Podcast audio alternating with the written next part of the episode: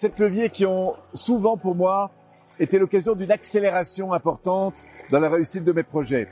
Un des premiers éléments qu'on trouve chez toutes les personnes qui ont des petits ou des grands succès, c'est qu'ils sont animés intérieurement de ce qu'on va appeler un rêve de cœur. C'est-à-dire qu'ils ont quelque chose en eux qui les porte plus que tout. Et ce quelque chose, c'est quelque chose qu'ils ont envie de faire passer, de donner à d'autres. Vous voyez, c'est un rêve en termes de don.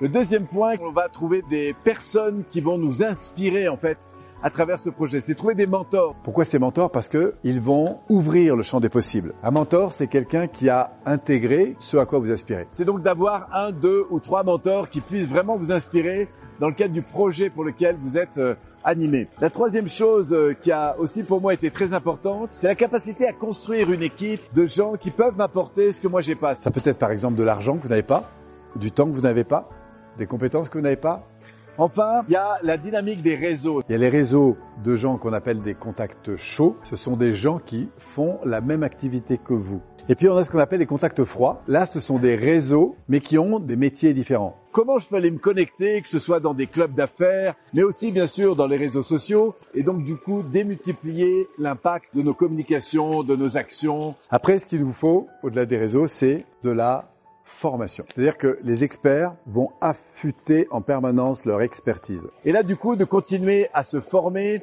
à évoluer, à enrichir en quelque sorte notre expertise pour pouvoir la faire reconnaître. Il y a un autre point qui est très important, c'est la technologie. C'est-à-dire comment utiliser aujourd'hui la richesse de toutes ces technologies qui nous entourent. Aujourd'hui, par exemple, le fait d'avoir investi beaucoup sur Internet sur ces deux dernières années, ça nous permet, grâce à des technologies qui existent, eh bien, d'optimiser énormément notre facteur de communication.